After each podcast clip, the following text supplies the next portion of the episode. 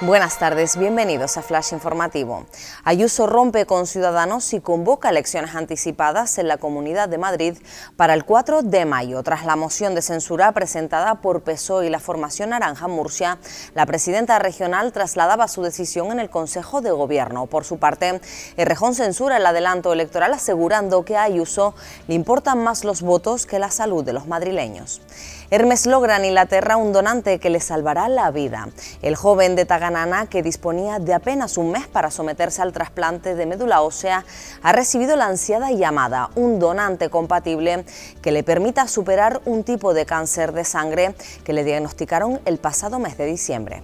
Tenerife suma más de 100 casos por primera vez desde hace dos meses y añade dos fallecidos. La Consejería de Sanidad notifica 210 contagios en el archipiélago. El gobierno regional ya baraja subir al nivel 3 a las islas capitalinas ante el ligero repunte de los contagios de coronavirus en ambas islas.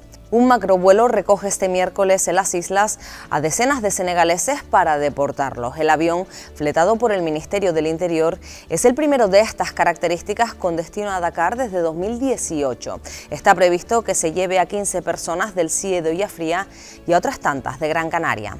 Más noticias en diariodeavisos.com.